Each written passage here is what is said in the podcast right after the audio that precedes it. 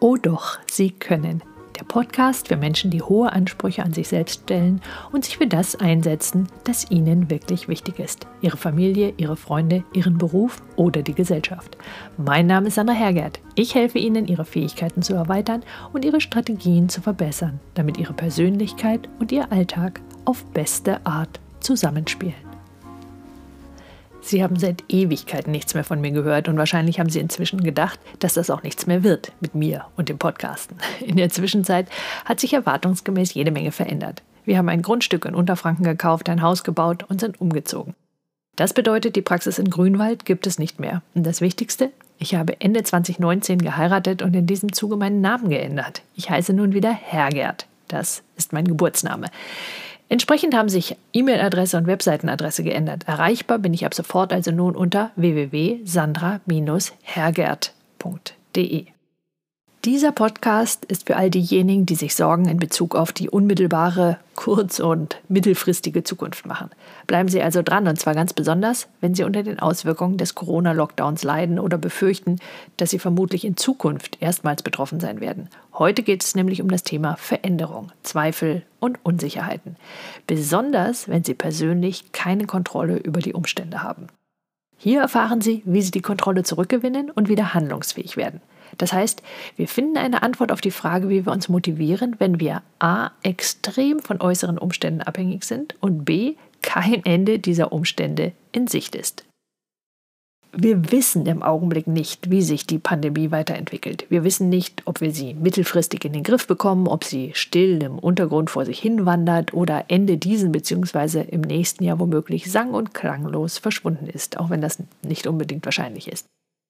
Niemand kann Ihnen diese Fragen beantworten. Wir wissen im Augenblick nur, dass sich manches verändert hat, wie Einkaufen mit Maske, fehlende Restaurantbesuche, Treffen mit Freunden, Urlaube und so weiter, alles ganz schlecht planbar. Wir reden folglich über unser aller Bedürfnis nach Sicherheit. Sie erinnern sich vielleicht eines der sechs Bedürfnisse, bei dem es darum geht, dass wir in die Zukunft schauen und wissen, wie sich diese zumindest in etwa entwickelt. Das Bedürfnis nach Sicherheit ist eng verknüpft mit dem Wunsch nach Planungssicherheit. Und jeder von uns hat nun andere Vehikel, wie wir uns dieses Gefühl der Sicherheit erlebbar machen. Je mehr wir in unserer Regel, um dieses Bedürfnis für uns erfüllt zu bekommen, von außen abhängig sind, umso schwieriger ist es, dieses Bedürfnis erfüllt zu bekommen. Logisch.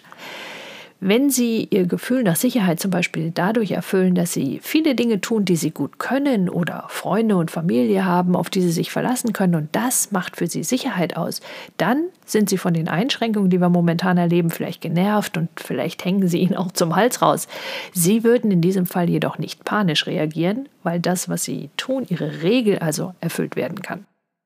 Wäre unter meinen Hörerinnen und Hörern jedoch zum Beispiel jemand, dessen Regel sich ausdrücken würde in einem Satz wie Ich fühle mich sicher, wenn ich weiß, wie mein Leben im März aussieht, dann würde sich dieser Mensch sehr viel unsicherer fühlen als jemand, dessen Regel lautet, ich fühle mich sicher, weil ich weiß, dass ich mit meinen Qualifikationen oder meiner Einstellung zur Arbeit immer einen Job finden werde, selbst wenn mein jetziger Arbeitgeber pleite gehen sollte. Ist Ihr Sicherheitsgefühl also davon abhängig, was im Außen passiert, dann können Sie diese Regel eben gerade nicht selbst erfüllen. Ihre Kriterien sind nicht von Ihnen kontrollierbar. Je nachdem, in welcher Branche derjenige jetzt arbeitet, könnte es also sein, dass er oder sie Sorgen vor der Zukunft hat. Das ist völlig verständlich. Die Frage ist nur, was machen wir jetzt? Er, also so jemand, stellt sich im Großen und Ganzen Fragen, die mit Was wäre, wenn beginnen. Und je nachdem, wie sie nun gestrickt wären, schließen sich an diese Frage positive oder negative Szenarien an. Nehmen wir als Beispiel einen Restaurant- oder Hotelbesitzer. Wäre seine Regel zur Erfüllung seines Bedürfnisses nach Sicherheit ausschließlich von den Umständen außerhalb seiner Kontrolle abhängig, in unserem Fall also zum Beispiel davon, dass genügend Kunden zu ihm ins Restaurant kommen, dann würden die jetzigen Regeln notwendigerweise mindestens Sorgen, wenn nicht gar ernsthafte Zukunftsängste auslösen, die sich in unserem Beispiel auf die finanzielle Situation beziehen. Jemand, der dagegen glauben würde, er habe die Umstände in der Hand, würde meinetwegen bei Unternehmen anklopfen, die keine Kantine haben und einen Catering- oder Kantinenlieferservice eröffnen. Ich gebe zu, ich habe jetzt nicht den Schimmer einer Ahnung, ob das funktioniert und am Ende finanziell etwas übrig bleibt. Worauf es mir ankommt, ist, dass jemand mit einer anderen Regel kreativ werden könnte, eben weil seine Regel eine andere ist. Sollten Sie nun jemanden kennen, der in einer ähnlichen Situation steckt und seine Regel wäre abhängig von den Umständen, dann gibt es mehrere Schwierigkeiten, die verhindern, dass so jemand direkt in den kreativen Lösungsmodus übergeht. Zum einen sind jetzt gerade häufig mehrere Lebensbereiche betroffen. Also hier könnte das der Fall sein, weil plötzlich die Kinder zu Hause sind, die Großmutter ausfällt, weil man sie schützen will, die Schule nicht stattfindet, Geld nicht reicht und so weiter und so weiter. So, sehr häufig führt das dann dazu, dass jede Option sofort einen Rattenschwanz an weiteren Schwierigkeiten nach sich zieht, die dann gelöst werden müssten, wenn man diese eine Entscheidung getroffen hat, was dann zu weiterem Gedankenkreisen führt und dann schnell dazu, dass das Gehirn sagt, oh, geht nicht. Das liegt jetzt nicht unbedingt daran, dass es wirklich keine Lösung gibt, sondern daran, dass unser Gehirn nicht weiß, wie es eine Lösung findet und die komplizierte Frage, welche Lösung könnte ich denn finden, also wie könnte es denn gehen, gegen eine ganz einfache Antwort ersetzt und die lautet, geht nicht. Damit stellt sich die Frage, wie kann dieser jemand oder sollten Sie von solchen Gedanken betroffen sein, wie könnten Sie nun vorgehen? Zunächst einmal, wie in der Mathematik, können Sie ein Problem, das mehrere Variablen hat, die zudem noch voneinander abhängen, nur dann lösen, wenn Sie mindestens eine Variable festlegen und von dort aus weitermachen. Das bedeutet, falls Sie irgendwann einmal in die Situation kommen sollten oder jetzt Corona-bedingt sind, dass mehrere Lebensbereiche von sich verändernden Umständen betroffen sind, dann müssen Sie eine Entscheidung treffen. Logischerweise dort, wo sie die Kontrolle übernehmen können. Wenn Sie dagegen versuchen sollten, sich möglichst viele Optionen offen zu halten, sich also nicht festlegen, sondern weiter abwarten, dann halten Sie damit gleichzeitig Ihr Problem weiter aufrecht. Und wenn Sie nun wie ich zu den Menschen gehören sollten, denen Freiheit als Wert sehr, sehr wichtig ist, dann werden Sie vermutlich dazu neigen, sich gerade in Stresssituationen möglichst viele Optionen offen zu halten. Und dann fördert das genau das Problem der Zukunftsangst. Menschen, die sich möglichst viele Optionen offen halten, warten gewissermaßen darauf, dass sich irgendetwas ergibt, das ihnen einen Hinweis darauf gibt, welche Entscheidung die bessere ist. Und was sie damit eigentlich genau tun, ist, die Umstände entscheiden zu lassen. Und über diese Umstände haben sie ja eben keine Kontrolle. Doch genau diese Kontrolle ist es, die die Sorgen vor der Zukunft verringert. Um ihr Problem also zu lösen, müssen sie eine Entscheidung treffen, was nichts anderes bedeutet, als dass sie andere Optionen ausschließen. Mir ist auch klar, dass damit viele neue Fragen auftauchen. Also in unserem Kinderthema äh, von oben wären das die Fragen, okay, wer nimmt dann meine Kinder und so weiter. Nur der Punkt ist, diese Fragen können Sie nach und nach beantworten. Die Fragen, die außerhalb Ihrer Kontrolle liegen, werden auch außerhalb Ihrer Kontrolle entschieden einzige halbe Ausnahme. Sie wissen, dass sie durch diese Krise noch so und so viele Monate durchkommen, ohne irgendetwas zu verändern. Zum Beispiel, weil sie einen entsprechenden Betrag als Rücklage auf dem Konto haben. Dann können sie selbstverständlich entscheiden, dass sie sich mit dem Problem wieder auseinandersetzen, wenn es soweit ist. Sie treffen also jetzt eine Entscheidung und wissen genau, wann sie eine weitere Entscheidung treffen werden. Hat sich bis dahin ihr Problem mit Wohlgefallen auflöst, prima, Falls nein, werden Sie einfach dann eine andere Entscheidung treffen. Und zwar mit der hier vorgestellten Methode, hoffe ich. Bis es soweit ist, dürfen Sie Ihre Sorgen jedoch ruhen lassen. Das heißt, kein Gedankenkreisen, sondern Sie haben entschieden. Sie brauchen quasi nichts weiter zu tun, jedenfalls jetzt nicht. Womit sich die nächste Frage anschließt, wie lassen Sie das denn ruhen? Und zwar indem Sie sich jedes Mal, wenn Sie mit der Frage, was wäre, wenn, ins Grübeln kommen, zu sich selbst sagen, stopp, das entscheiden wir in x Monaten oder x Wochen. Nehmen wir nun an, jemand hätte Schwierigkeiten damit, die Dinge ruhen zu lassen oder sie könnten nichts ruhen lassen, weil sie jetzt tätig werden müssen, wissen jedoch beim besten Willen nicht, wie sie weiter vorgehen können. Dann gilt zunächst einmal, sich selbst zu beruhigen. Einerseits, weil das gesünder ist und sie jetzt nichts weniger brauchen können, als wenn auch noch körperliche Symptome auftauchen.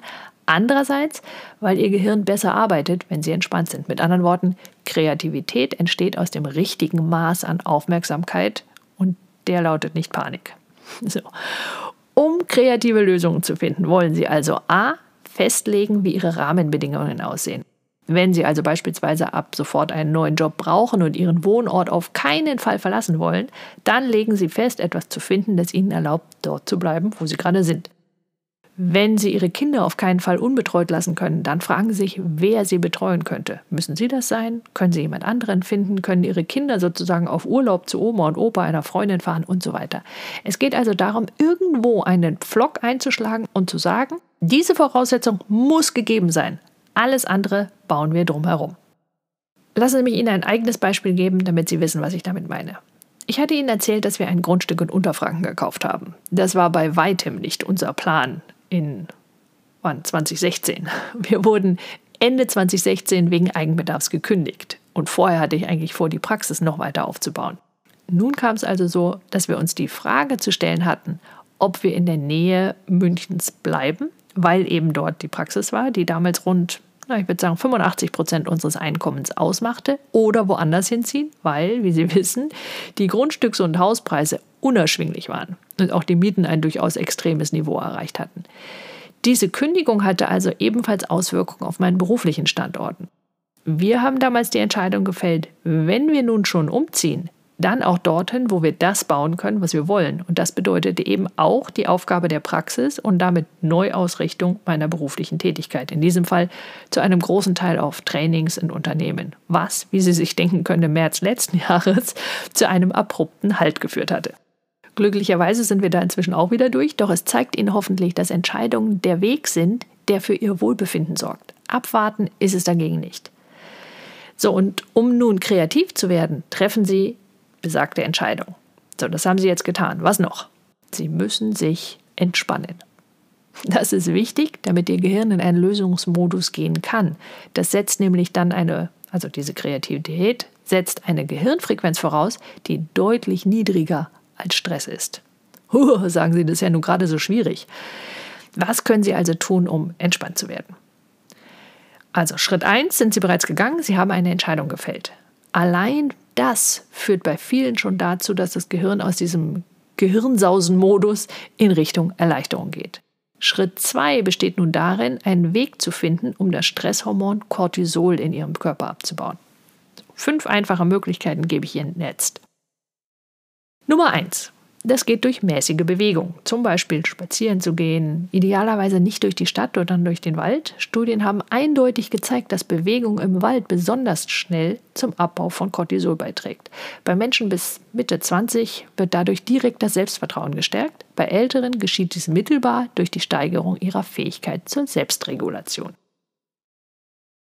Zweitens, das geht auch durch Meditation. Bereits nach zwei Stunden Meditieren, also nicht am Stück natürlich, sind die Veränderungen im Gehirn bereits zu sehen, also wenn wir ein Bild Ihres Gehirns machen würden. Diese Veränderung geschieht im sogenannten präfrontalen Kortex, der Ihren Antrieb, Ihre Motivation und Ihre psychischen Leistungen steuert. Alles das, was Sie brauchen, wenn Sie kreativ sein wollen. Drittens, außerdem hilft Ihnen tiefes Atmen. Vier bis sechs Atemzüge in der Minute sind prima. Ganz besonders gut wirkt das, wenn Sie die Betonung auf das Ausatmen legen. Dadurch steigern Sie nämlich Ihre Herzratenvariabilität und damit Ihr Durchhaltevermögen und Ihren Umgang mit Stress. Können Sie hier also auch brauchen. Viertens durch einfache Arbeiten, die Ihnen leicht und nahezu automatisch von der Hand gehen, bei denen Sie also nicht viel nachdenken müssen. Ich denke gerade an Stricken, Aufräumen, Putzen und so weiter. Und fünftens, Ihre Kreativität steigern Sie außerdem wenn Sie kleine Veränderungen in Ihren Gewohnheiten vornehmen. Damit meine ich zum Beispiel, dass Sie in ihre Jacke mit dem anderen Arm zuerst schlüpfen, als sie es normalerweise tun. Wenn sie also normalerweise zuerst den rechten Ärmel anziehen, dann tun sie das jetzt mit dem linken und umgekehrt. Das gleiche können sie mit Hosenbeinen oder Schuhen tun. Solche winzigen Veränderungen steigern ganz nebenbei ebenfalls ihr Durchhaltevermögen und geben ihrem Gehirn das Signal, etwas unter ihre Kontrolle bringen zu können, was exakt das ist, was sie hier wollen und brauchen.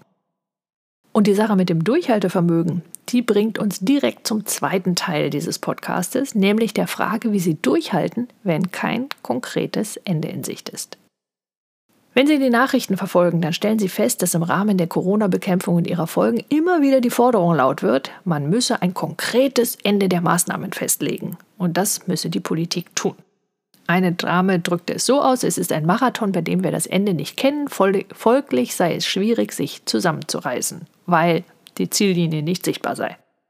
Ich nehme an, jedem leuchtet es unmittelbar ein, dass genau bei der Festlegung eines Zieldatums ein Problem liegt. Und die Maßnahmen sind eben dann zu Ende, wenn sie den nötigen Erfolg gezeigt haben, was vorab eben niemand sagen kann. Und das bereitet vielen Schwierigkeiten, was ich absolut verstehen kann. Ich glaube ehrlich gesagt, es gibt niemanden, dem das Ganze nicht zunehmend auf die Nerven geht. Das Gute ist, die gleichen Maßnahmen, die ich für die Steigerung ihrer Kreativität, also oben die fünf Schritte schon erwähnt habe, steigern unser aller Durchhaltevermögen. Wichtigste Maßnahme auch hier, sie entscheiden sich durchzuhalten. Überlegen Sie sich, wie Sie diese Zeit nutzen können. Für sich, für Ihre Wohnung aufräumen, ausmisten, streichen und so weiter, ein neues Hobby zu lernen oder sich fortzubilden. Und das muss nicht einmal Geld kosten. Wenn Sie eine neue Sprache lernen wollen, meinetwegen, gibt es diverse Apps, mit denen Sie als Anfänger oder Fortgeschrittener einen Tandempartner finden. Oder Sie nutzen die sozialen Medien, um jemanden zu finden, der Ihnen das beibringen kann, was Sie brauchen, und Sie bieten dafür etwas anderes an. All diese Aufgaben helfen Ihnen, die Kontrolle in einem Teilbereich Ihres Lebens zu übernehmen. Und genau das ist es, was Ihnen hilft, um sich besser zu fühlen.